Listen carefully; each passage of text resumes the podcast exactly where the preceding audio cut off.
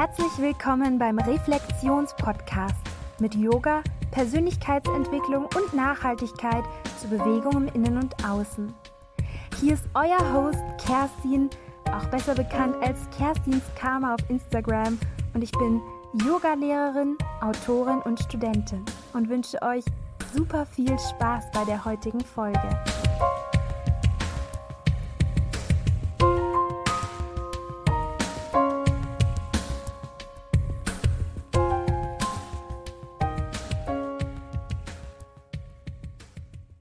Hallo meine Lieben, so schön, dass ihr wieder eingeschaltet habt. Ich habe heute wieder ein ganz besonderes Interview für euch und zwar mit der lieben Stella. Herzlich willkommen im Reflexionspodcast. Hallo liebe Kerstin, vielen, vielen Dank, dass ich heute da sein darf. Ich freue mich mega. Ja, ich freue mich, mit dir über ganz spannende Themen zu sprechen. Ähm, du hast ja Psychologie studiert und ähm, bist jetzt als Hypnose-Coach tätig. Und ähm, über das Thema Hypnose haben wir tatsächlich noch gar nicht gesprochen. Und ich habe auch ein bisschen das Gefühl, dass es manchmal mit so ein bisschen Vorurteilen oder äh, also es ist irgendwie in so einer bestimmten Ecke drinnen. Und da freue ich mich jetzt drauf, mit, mit dir drüber zu reden und das ein bisschen aufzulösen. Und super schön. Super gerne. Ja, wie nimmst du denn das selber wahr? Ich würde tatsächlich gleich mal reinstarten. Ähm, was denken Menschen beim Thema Hypnose? Also ich glaube, viele Menschen denken, so wie ich auch immer gedacht habe, bevor ich das kannte, dass man dann sowas hat wie Schnips, Augen zu und jetzt bist du ein Huhn und dann machst du dich lächerlich und springst durch die Gegend und dann mache ich Schnips und dann bist du wieder ganz normal. Und ähm, das ist ja die sogenannte Showhypnose. Und das war für mich, bevor ich das kannte im therapeutischen Sinne, die einzige Hypnose, die ich so kannte tatsächlich. Ja. Und ich denke auch, dass das für ganz viele Menschen so ist. Und es gibt ja auch immer noch, gerade im Fernsehen oder auch in Social Media, die Sachen, die natürlich spannend sind, sind dann solche Vorführgeschichten. Ja, aber trotzdem ist ja irgendwie die, die Macht der Hypnose auch irgendwie faszinierend. Und ähm, ich habe auch schon mal sowas gelesen, wie dass man theoretisch äh, nicht narkotisiert sein müsste, wenn man operiert wird, sondern nur hypnotisiert. Mhm. Mhm. Ja, ähm, also das ist etwas, obwohl ich mit Hypnose arbeite, würde ich mich das wahrscheinlich nicht trauen. Aber ich habe während meiner Ausbildung einige Menschen kennengelernt, die tatsächlich so arbeiten. Es gibt auch wirklich Kollegen, die darauf spezialisiert sind, mit Menschen in den OP zu gehen, zum Zahnarzt zu gehen und die in Hypnose zu versetzen oder mit denen zu arbeiten, während die sich einer OP unterziehen, ja. Wahnsinnig spannend und auch, ähm, ich glaube oder ich kann mir vorstellen, dass es irgendwie so sehr ungewohnt ist, da einfach die Kontrolle abzugeben. Allein schon, schon der Gedanke, dass dass sowas passieren könnte, obwohl da muss dann ja auch irgendwie ein großes Vertrauensverhältnis da sein, oder mit den Klienten. Ja, absolut. Also man kann niemanden hypnotisieren, der das nicht möchte. Ähm, das ist auch ganz wichtig, dass man das weiß, ähm, dass wenn ich innerlich mich nicht auf den anderen Menschen einlasse, egal ob in der Showhypnose oder in, im Therapiefeld, dann funktioniert das auch nicht. Und ich habe auch manchmal Menschen, die ganz arg Probleme haben, die Kontrolle abzugeben, die sich fürchten vor dem, was kommt. Und dann ist es natürlich auch ganz ein anderes Arbeiten und manchmal auch ein bisschen schwieriger als mit Menschen, die sagen, ah, I'm ready, ich lasse alles los und bin offen für alles, was da kommt. Ja, ich würde gerne nochmal irgendwie so auf deinen eigenen Werdensweg eingehen. Ähm, Im Psychologiestudium war das da schon ein Thema für dich, das dich interessiert hat oder wie bist du da hingekommen? Super interessante Frage. Ähm, tatsächlich überhaupt gar nicht. Ich ähm, bin mit der Intention ähm, zum Studium gekommen, Kindertherapeutin zu werden. Also ich wollte tiefenpsychologische Kindertherapeutin werden. Und ähm, wenn man Psychologie studiert, dann ist es schon immer so, das spaltet sich immer so in die, die eher in die Forschung, in die Wissenschaft gehen und die, die Therapeuten werden möchten und die, die therapeutisch arbeiten möchten, die teilen sich immer so ein bisschen auf in Verhaltenstherapie und psychoanalytisches Feld. Ja, da gibt es dann immer so Gruppen. Und ähm, ich habe mich dann, die Verhaltenstherapie war damals für mich total abwegig, also war für mich klar eher Richtung tiefenpsychologisch, ähm, psychoanalytisch und dann ähm, habe ich mich aber in keinem so richtig wohl gefühlt. Ja, das eine war so für mich dieses Pavlovsche Hund, ne? also Reizreaktion. Ähm, das war mir irgendwie zu simpel und das andere war mir dann zu, ja, dieses immer wieder über die Probleme sprechen und immer wieder in dem Drama sein, immer in der Vergangenheit sein ähm, und den Menschen irgendwie in seinem Schmerz so zu lassen. Und das war, kam mir irgendwie auch nicht so richtig vor. Und dann habe ich natürlich auch gemerkt, bei der Kindertherapie ist es eigentlich so, dass man immer zwei Klienten hat, einmal das Kind und einmal die Eltern. Und ähm, das kann auch ganz schmerzlich sein, wenn man ein Kind hat, das ein Problem hat, aber die Eltern eigentlich das Problem sind, die aber nicht bereit sind. Da ist mir dann auch ganz schnell klar geworden, was es überhaupt bedeutet. Und dann bin ich durch Zufall, also wirklich durch Zufall, ähm, zur Hypnose gekommen. Eine Kommilitonin von mir meinte, du Stella, ich bin da an so einem Hypnoseinstitut und ähm, ich kann da umsonst die Ausbildung machen, weil ich als Studentin das Catering mache. Und für mich war das auch da erstmal total also Hypnose, ich hatte tatsächlich diese Vorurteile und es war für mich überhaupt kein Thema. Ich dachte, ja, wenn die Hypnose macht, dann soll sie das machen. Ne? Und ähm, dann irgendwann, ich habe mich mit ihr menschlich recht gut verstanden, sagt sie, ja, äh, bei ihr wäre das jetzt vorbei und jetzt fängt der neue Kurs an und die suchen jemanden, ob ich mich nicht bewerben möchte. Weil man ja wirklich einen Einblick bekommt in eine richtige, echte therapeutische Ausbildung als Student. Und da war ich dann natürlich schon so, ja, wow, ähm, warum soll ich das nicht mehr mal anschauen? Und dann habe ich schon was, obwohl ich noch Studentin bin, habe ich schon eine Ausbildung irgendwie gemacht. Ähm, genau. Und dann war ich da und ich war da drinnen und schon in der ersten Stunde habe ich gemerkt, boah, das ist ja total Wahnsinn. Du kannst einem Menschen so schnell helfen. Der muss gar keine Jahre lang zu irgendeiner Therapie, wenn du, wenn du seinen Schmerz triffst und seinen Glaubenssatz löst, kannst du dem in einer Sitzung helfen im besten Fall. Und ich war so geflasht. Ich saß da drin, ich habe alles in dieser Ausbildung aufgesogen wie ein Schwamm und ich wusste, ich will nur das machen. Gab es denn da auch irgendwie so sozusagen Probleme, sage ich jetzt mal, zwischen der klassischen Psychologie und zwischen Sachen, die in Richtung Coaching und so gehen? Äh, ist da irgendwie das Verhältnis geklärt oder auch irgendwie problematisch? Hm, ja, also natürlich als Coach darf man nicht äh, Sachen behandeln. Ja, also als Coach ähm, darf man jetzt nicht mit Menschen arbeiten, die eine Depression haben oder solche Dinge, sondern da geht es halt mehr um, ja, Verhaltensänderung, Optimierung im Sinne von Glaubenssätzen. Ähm, ja, natürlich habe ich viele Menschen, die zum Coaching kommen, die natürlich dann schon das ein oder andere Problem auch haben, das mehr in die therapeutische Richtung fällt. Ähm, da sage ich dann natürlich jetzt nicht, okay, das müsste jetzt outgesourced werden, irgendwie zu einem klassischen Therapeuten. Aber da gibt es schon Unterschiede, definitiv, ja es ist ja auch nicht umsonst so, dass man, dass sich jeder eigentlich Coach nennen darf in Deutschland und ein Therapeut ähm, wirklich eine psychotherapeutische Ausbildung macht, die auch eine Zeit lang dauert und sehr kostenintensiv ist. Ja, für Leute, für die sich das jetzt vielleicht interessant anhört, die aber nochmal irgendwie genauer wissen wollen, was ist jetzt Hypnose und wie funktioniert das, vielleicht kannst du uns da nochmal mitnehmen. Mhm ähm, also jeder Mensch ist eigentlich mehrmals am Tag in Hypnose, in sogenannter Eigentrance. Also man kennt es vielleicht, wenn man Musik hört und man sitzt im Bus oder so und man ist total in seinen Gedanken und man hört das Lied und man wird vielleicht so mitgenommen, dass man gar nicht mehr wahrnimmt, dass man jetzt im Bus sitzt oder so. Und das ist eigentlich eine Form von Hypnose, das ist eine Form von Trance und je nachdem, was ich dann auch denke währenddessen, ob positiv oder negativ, ist eigentlich wie eine eigene Trance und jeder Mensch hat seine eigene Hypnose, seine eigene Platte, die ständig abläuft. Ja, das sind die Glaubenssätze, das sind die Programme, die bei uns laufen und die wir auch ständig in uns wiederholen. Und ähm, das sind ja oft Programme, die schon ganz früh eingespielt worden sind. Ähm, genau, aber den Zustand der Hypnose, den haben wir wirklich oft. Also auch zum Beispiel vor dem Einschlafen. Dieser Moment, wenn man vielleicht nochmal zuckt oder so oder ja, so dieses, ich bin irgendwie noch da bin halb im Schlaf. Genau, aber es ist kein ungewöhnlicher Zustand, den man nie hat. Jeder kennt das eigentlich.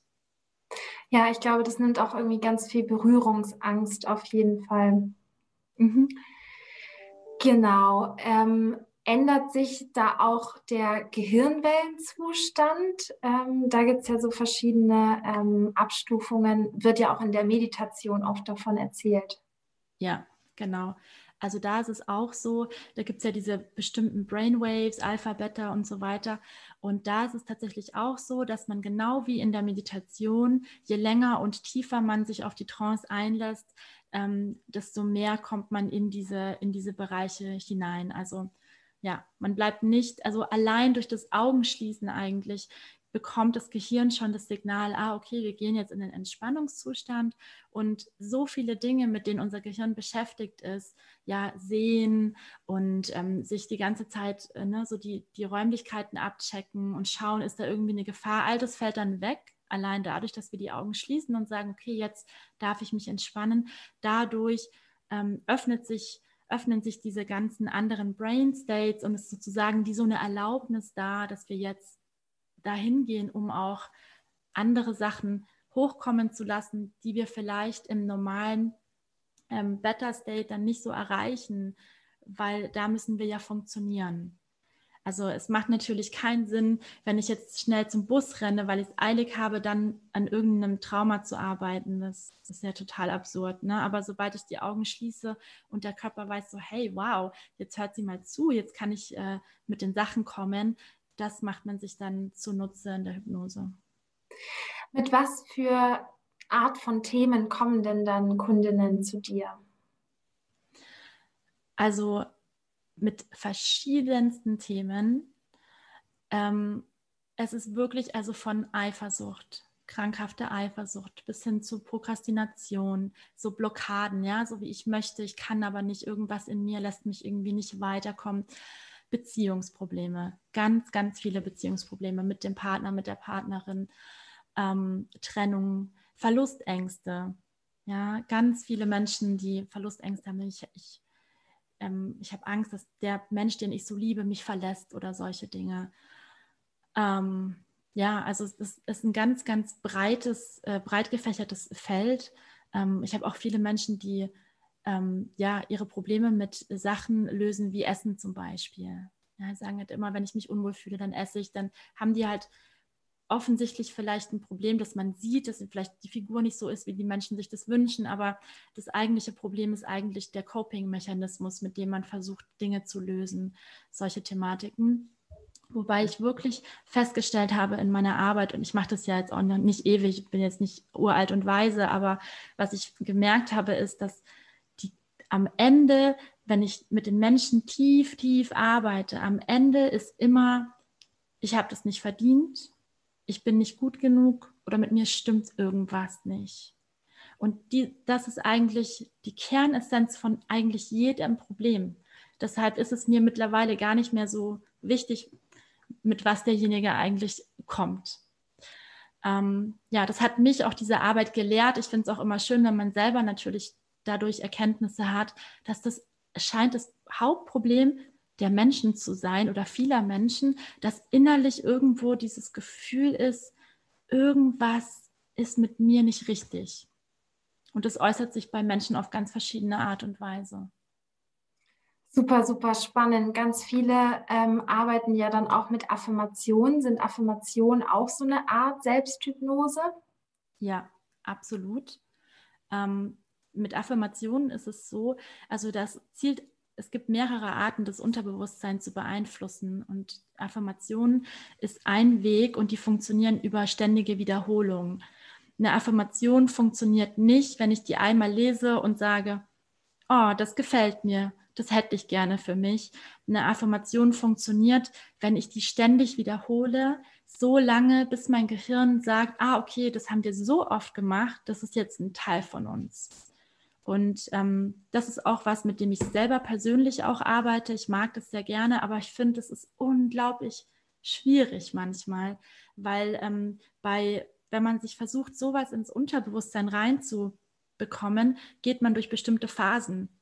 Die erste Phase ist, wenn es jetzt etwas ist, zum Beispiel eine Persönlichkeitsveränderung, ja, wenn man sich vielleicht nicht mag und dann sagt man, ich liebe mich, dann ist es für viele erstmal so, oh mein Gott, ja, die erste Phase ist, ich finde es lächerlich. Also, hm, wie soll ich mich jetzt auf einmal lieben? Die zweite Phase ist oft totale ähm, Resistenz, also so totales Unglauben, dass man das sagt und man, man spürt eher das Gegenteil. Und das ist dann der Punkt, wo man immer weitermachen muss und irgendwann sagt das Gehirn, na gut, okay. Aber es ist nicht einfach. Ja, voll spannend, ähm, dass du auch gesagt hast, du arbeitest auch selber damit. Und ähm, wie war das denn für dich so? Hast du auch viel selber mit Hypnosetherapie gearbeitet, äh, Coaching gearbeitet oder Therapie? Und ähm, ja, wie hat es auch deine Arbeit beeinflusst? Ja, also während man die Ausbildung macht, und das ist eigentlich bei jeder guten therapeutischen Ausbildung so, dass man Selbsterfahrungen hat. Das heißt, ähm, man lernt in der Ausbildung untereinander ähm, mit Kollegen, mit denen man das dann eben macht, probiert man natürlich die verschiedenen Techniken aneinander aus und das ist dann schon ernst. Also man wird selber zum Klienten oder man wird zum Therapeuten, je nachdem, auf welcher Seite man ist. Und da lernt man schon unglaublich viel über sich selbst. Da habe ich natürlich auch viel, viel Selbsterfahrung gemacht, aber ich muss sagen, ich bin halt auch so ein Mensch. Ähm, es gibt, finde ich, ich denke, es gibt immer einen Grund, warum jemand Psychologie studiert, sich für das Feld der Therapie interessiert. Man bringt ja auch einiges selber mit. Das heißt, ich habe auch viel, viel ähm, Persönlichkeitsentwicklung und Arbeit an mir selber schon durch und bin auch immer noch dabei. Und ich würde sagen, das ist der große Vorteil ähm, meiner Arbeit, dass ich kann so viele Menschen so gut verstehen ich kann das so gut verstehen und ähm, das ist natürlich auch eine wunderbare Voraussetzung für meine Arbeit, weil dein Gegenüber spürt das, ob du jemanden wirklich verstehst. Und das Schönste ist natürlich, wenn du selber schon etwas geschafft hast, weil dann kannst du sagen, ich weiß genau, wie du dich fühlst, aber jetzt bin ich da und wenn ich das kann, dann kannst du das auch. Wenn du hast jetzt ja am Anfang gesagt, dass man innerhalb von sehr kurzer Zeit dann auch sehr tief gehen kann und arbeiten kann. Ähm, wie ist es denn dann meistens bei dir so, wenn man mit dir eine Session bucht? Äh, begleitest du dann die Leute meistens länger oder meistens kurz, kurz, kurzfristig? Ich kann gerade nicht sprechen. ähm, das ist total verschieden. Ähm, das kommt total auf den Menschen an. Das kommt auf die Situation an, in der dieser Mensch steckt. Was hat der für ein Problem? Und natürlich auch Dinge wie das Finanzielle zum Beispiel. Ne? Wie oft möchte ich mir das leisten oder so. Ähm, ich habe Menschen, die kommen immer wieder. Die kommen einfach mehrmals im Jahr, immer wenn was kommt. Das ist schon, ne? wenn was ist, gehe ich zu Stella. Ähm, dann habe ich Menschen, die kommen ein oder zweimal und haben wirklich ihr Problem einfach nicht mehr. Das ist natürlich wunderschön. Das ist eben das, was, ne, weil es oft so schnell geht. Und dann habe ich Menschen, die wirklich sagen, ich will eine komplette Persönlichkeitsveränderung, ich will etwas ganz Neues erschaffen und die sind dann auch bereit, wirklich zu sagen, ich investiere in mich selbst und in mein Wohl und mit denen arbeite ich teilweise über Monate wirklich regelmäßig. Und da sieht man natürlich auch massiv massive Veränderungen. Wenn ich da überlege, die erste Sitzung mit jemandem und dann Sitzung 10, 12 oder so, das ist einfach ein komplett anderer Mensch. Ja, super schön, bestimmt das dann auch mitzuerleben. Ähm, während so einer Session ähm, ist es dann oft so, dass ihr auch wieder in diese Situation reingeht oder arbeitet ihr einfach auf der ähnlichen Ebene wie bei einer Affirmation? Ähm, nee, also eine optimale Affirmation sollte auch mit einem Gefühl geladen sein. Alles, was ich mit einer Emotion lade, geht schneller in mein Unterbewusstsein, weil mein Gehirn denkt, dass es eine hohe Wichtigkeit hat. So ist es auch bei der Hypnosearbeit. Deswegen arbeite ich immer mit Gefühlen. Ähm, also im Grunde ist es so, ähm, nehmen wir das Beispiel Eifersucht, ist ein, immer ein schönes Beispiel. Wenn jemand, jemand kommt zu mir und sagt, ich habe so wahnsinnige Eifersucht, wenn mein Partner zum Einkaufen geht, dann dann, dann weiß ich gar nicht mehr, was ich machen soll. Da wird mir heiß, da wird mir kalt, da kriege ich Angst, dann muss ich den anrufen. Ja, sowas gibt es. Ähm, und das ist natürlich ein bestimmtes Gefühl, das bei dieser Person ist. Und wir gehen dann natürlich in diesen Trance-Zustand und dann versuchen wir dieses Gefühl raufzuholen. Also erinnere dich daran, wie ist dieses Gefühl, wenn du so eifersüchtig bist? Wo ist es? Meistens ist es in der Brust oder im Hals, bei manchen ist es im Bauch. Und dann gehen wir wirklich in dieses Gefühl rein mit der Intention, das Unterbewusstsein zu fragen, wann hast du dieses Gefühl das aller, allererste Mal in deinem Leben gespürt? Ähm, weil da liegt meistens die Antwort und unser Gehirn, unser Unterbewusstsein ist so unglaublich schlau und wartet oft jahrelang, dass wir genau das tun und fragen, was willst du mir sagen, woher kommst du Gefühl? Und dann stecken da natürlich ganz oft irgendwelche drei, vier, fünfjährigen Kinder, die irgendwas erlebt haben, was vielleicht mit Verlust zu tun hat. Und es hat sie so geprägt, dass sie nie, nie mehr diese Erfahrung machen möchten. Und deswegen signalisiert das Gehirn dann jedes Mal ähm, ja diese Angstgefühle und diesen Stress, damit äh, sowas bloß nicht mehr passieren kann. Ein kindlicher Schutzmechanismus, der als Erwachsener dann nicht mehr wirklich dienlich ist, sondern eher behindernd. Ja, du arbeitest ja auch online. Ähm, erzähl doch noch mal gerne was darüber, wie das für dich ist, das in einem Online-Raum durchzuführen und nicht in deiner Praxis. Mhm. Also der persönliche Kontakt ist natürlich immer schön, weil man den anderen noch besser spürt. Aber ich habe natürlich gezwungenermaßen aufgrund des ersten Lockdowns dann viel online gearbeitet und habe erstaunlicherweise gemerkt, dass die Energie trotzdem da ist und dass ich fast eigentlich genauso arbeiten kann mit den Menschen online als offline. Und das haben mir auch Klienten so wiedergespiegelt. Das war natürlich für mich wichtig, die dann auch gesagt haben, wow, das war jetzt so. Ähm, ich habe wirklich Klienten, die habe ich noch nie in Live gesehen. Selbst nach dem Lockdown haben die gesagt, nee, ist okay, ich brauche eigentlich gar nicht mehr kommen, das ist für mich so praktisch. Und für mich war das super und mit denen konnte ich auch ganz fantastisch arbeiten. Super schön. Ja, ich finde es auch ganz faszinierend, wie, ja, dass es einerseits eine andere Dynamik immer hat, aber einerseits auch was ganz, ganz Besonderes und äh, es ist auch irgendwie eine tolle Chance. Du hast ja in letzter Zeit, ähm, vor allen Dingen auf deinem Instagram, ja auch sehr oft über Narzissmus gesprochen. Ich finde es auch ein super spannendes Thema. Wie bist du da drauf gekommen und ähm, ja, was, was sind Narzissten? Mhm. Also ich bin da drauf gekommen, weil, also ich hatte das im Studium ja, aber da wurde nicht besonders viel, das war da nicht so ein Thema. Es ist auch jetzt gerade so ein bisschen aktuell ein Thema. Dieses Wort ist in viel mehr Munde vom Gefühl her als jetzt noch vor ein paar Jahren. Ähm, und für mich war das halt so, ah ja, das gibt's, aber war mir jetzt auch nicht so bewusst. Und ich hatte dann Klientinnen, die sich aus narzisstischen Beziehungen lösen und die haben wirklich über die Maße gelitten. Und ich habe dann gemerkt, dass diese Dynamik, die entsteht, so eine Sucht ist. Und dass auch Frauen, die wirklich sehr, sehr schlecht behandelt wurden auf einer psychischen Ebene, trotzdem immer wieder dorthin zurück wollten. Also ähnlich wie bei einer Sucht, Drogensucht oder so war das wirklich. Und das hat mich dann sehr, sehr interessiert. Und dann habe ich angefangen, ähm, mich damit auseinanderzusetzen. Und dann hatte ich gleichzeitig zur selben Zeit eine gute Freundin von mir, die in eine Beziehung geschlittert ist. Also wir haben halt, ne, wie es Freundinnen machen, wir haben viel geredet und viel, ne, so, ja, was soll ich machen? Ja, probier doch mal das und so. Ähm, und wir haben dann viel, viel ähm, eben versucht, dass sie mit dieser Person eine Beziehung anfangen kann. Und irgendwann habe ich gemerkt, das ist ein besonderer Typ Mensch und habe das kam dann alles so in, in, in, also alles zusammen und dann habe ich gemerkt, ja, das könnte auch jemand sein, der vielleicht wirklich narzisstische Tendenzen oder schon sehr ausgeprägte hat. Dann habe ich mich so in dieses Thema reingearbeitet und habe gemerkt, wow, das ist unglaublich spannend. Ähm, und es gibt gar nicht so wenige Betroffene, die entweder mit Narzissten zusammen sind oder aus narzisstischen Familienstrukturen kommen. Ähm, und dann habe ich gemerkt, dass es unglaublich viele Menschen auch interessiert und dass viele überhaupt nicht so genau wissen, ähm, weil gerade Narzissten sind ja oft super attraktive Menschen, also anziehende Menschen, Menschen, die man bewundert und auch Menschen, in deren Nähe man sein möchte und da auch einfach mal so ein bisschen den Impuls zu geben, ähm, dass man weiß, ah, okay, nicht alles ist Gold, was glänzt. Ähm, wenn man darüber Bescheid weiß, kann man vielleicht auch so ein bisschen anders ähm, gucken. Einfach, einfach je mehr man weiß.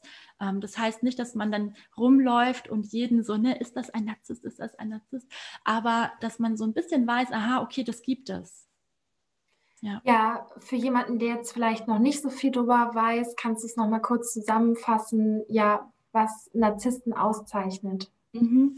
Also also da muss man auch so ein bisschen differenzieren. Es gibt narzisstisches Verhalten und es gibt eine, ein Störungsbild, die narzisstische Persönlichkeitsstörung, ähm, die ganz klar auch gekennzeichnet ist. Da gibt es einige Parameter, die dafür sprechen ähm, und dass man auch wirklich so festgehalten hat für Ärzte und Psychologen, das so zu diagnostizieren. Da muss man immer so ein bisschen aufpassen, ja.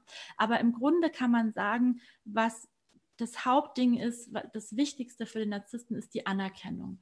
Also es geht darum, bewundert zu werden, es geht darum, gesehen zu werden, ähm, auch wenn es nur ganz kleine Kleinigkeiten sind. Ja, also dass die, die, die eigene Persönlichkeit ist ganz, ganz wichtig. Dann ähm, besteht ein sehr, sehr großer Mangel an Empathievermögen. Also wirklich für andere Menschen und deren Bedürfnisse Empathie zu empfinden, sich um andere zu kümmern, das ist eben nicht wichtig. Also andere dienen eher nur dazu, um den Narzissten zu pushen, um ihn selbst größer zu machen. Ähm, und das ist eben auch die Menschen, die um Narzissten herumschwirren, die werden gebraucht, um für den Narzissten etwas Bestimmtes sozusagen ähm, zu erfüllen. Ja, und das ist auch bei Kindern so, das ist auch bei Partnern so ähm, die Partner dienen dazu, dass man in einem besseren Licht dasteht, dass man bewundert wird. Genau. Ja, das kann dann ja auch, ähm, so wie ich es jetzt verstanden habe, ja auch zu krasser Manipulation wirklich führen, die dann ja zu dieser Abhängigkeit im Endeffekt führt. Absolut. Ja. Ja, ähm, natürlich ist es jetzt irgendwie ein schwieriges Thema und ähm, es geht ja eben, wie du gesagt hast, nicht darum, irgendwie zu sagen, der ist es jetzt und dann jemanden abzustempeln. Ähm, arbeitest du denn auch ähm, mit Leuten mit Narzissmus oder arbeitest du dann eher mit besonders empathischen Leuten, ähm, die in so einer Beziehung sind mhm. oder rauskommen? Also jeder von uns hat narzisstische Anteile in sich. Ähm, die sind natürlich auch wichtig und die sind natürlich bei uns allen verschieden ausgeprägt. Ja, also ich würde jetzt nicht sagen, ich arbeite nicht mit Menschen, die narzisstische Tendenzen haben, ähm, aber je stärker das ausgeprägt ist, desto schwieriger ist es natürlich auch, mit den Menschen zu arbeiten. Ähm, man muss auch sagen, dass Menschen, die wirklich eine narzisstische Persönlichkeitsstörung haben oder in diese Kategorie fallen, äh, super selten ähm, irgendwo hingehen. Die gehen nicht zur Therapie, die gehen manchmal zu Coaches, weil sie ähm, Strategien lernen wollen, weil sie noch besser sein wollen in Manipulation, weil sie noch besser in der Selbstdarstellung sein wollen oder erfolgreicher sein wollen. Aber die haben in der Regel keinen Leidensdruck.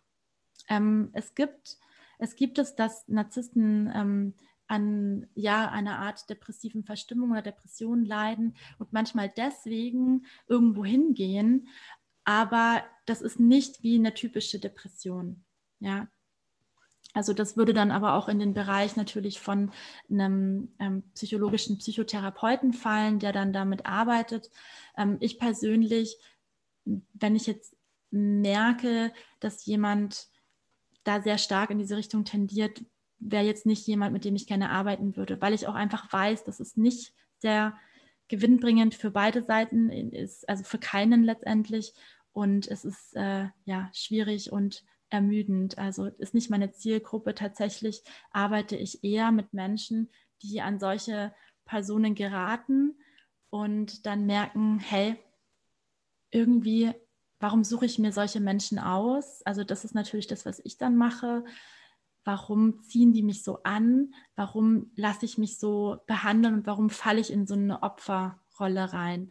Und das ist natürlich interessant, dann zu gucken, okay, in was für Strukturen bist du aufgewachsen, ähm, weil wir suchen uns ja unser emotionales Zuhause oft dann in Beziehungen mit anderen Menschen wieder.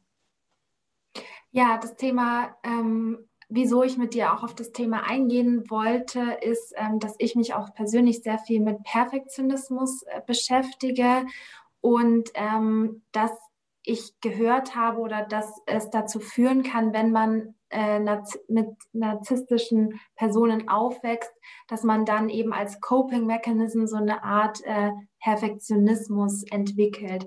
Könntest du da noch mal kurz reingehen? Mhm. Das ist sehr, sehr spannend. Ich habe auch aufgrund dessen, dass ich wusste, dass wir darüber sprechen, auch noch ein bisschen darüber mich informiert.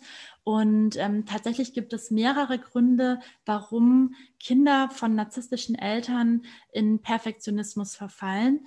Ähm, das eine ist, dass viele Kinder von Narzissten bekommen die Rolle des goldenen Kindes. Ja, es gibt so verschiedene. Es gibt das unsichtbare Kind, das goldene Kind und den Sündenbock. Ja, das sind so die drei typischen Kinder, die in solchen Familienstrukturen heranwachsen. Und das goldene Kind ist das Kind, das perfekt sein muss.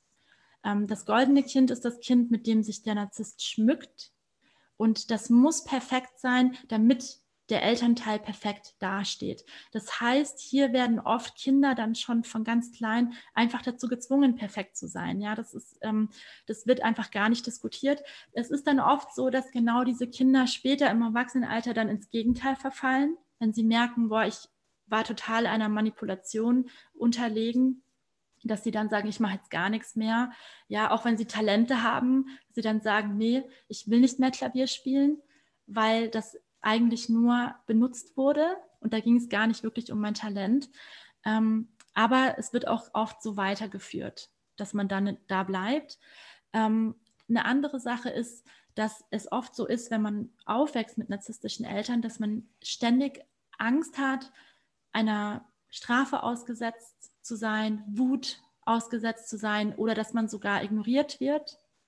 Und ähm, um das zu vermeiden, versuchen viele Kinder das zu kompensieren mit Perfektion, dass überhaupt keine Angriffsfläche sozusagen da ist, dass man überhaupt nicht angreifbar ist, dass man immer perfekt ist, dass man nie irgendwas abbekommt.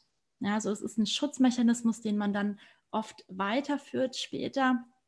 Ähm, dann gibt es noch das unsichtbare Kind. Das unsichtbare Kind ist super spannend, weil das ist das, was nicht gesehen wird und das wenig Aufmerksamkeit bekommt. Und die kompensieren oft mit Perfektionismus, um endlich gesehen zu werden. Ja, das heißt, wenn ich jetzt alles so richtig gut und perfekt mache, dann werde ich wahrgenommen, dann werde ich gesehen. Und es kommt dann vielleicht auch manchmal vor, dass dann irgendwas so herausragend ist, dass der narzisstische Elternteil sagt, oh, äh, wow, ja, ganz kurz. Und das führt dann dazu, dass Belohnungs... Ähm, Zentrum quasi abspeichert, ah, okay, wenn ich es ganz, ganz perfekt mache, dann bekomme ich ein ganz klein bisschen Aufmerksamkeit. Und es führt dann dazu, dass man vielleicht sein ganzes Leben lang in so einem Hassel ist, in so einem Rad, um dieses kleine Stückchen eben wieder zu bekommen.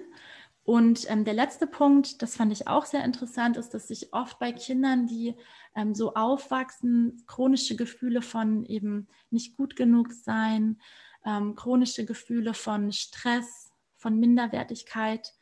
Und um diese unangenehmen Gefühle zu kompensieren, da kommt dann wieder der Perfektionismus ins Spiel, so nach dem Motto, wenn ich alles perfekt mache, dann spüre ich vielleicht dieses Gefühl nicht mehr, dass ich nicht geliebt werde oder dass ich irgendwie nicht ähm, gut genug bin. Und jetzt mache ich einfach alles, alles, alles, um diese Gefühle ähm, ja wegzumachen indem ich alles gut mache, damit ich dann doch irgendwie gut genug bin.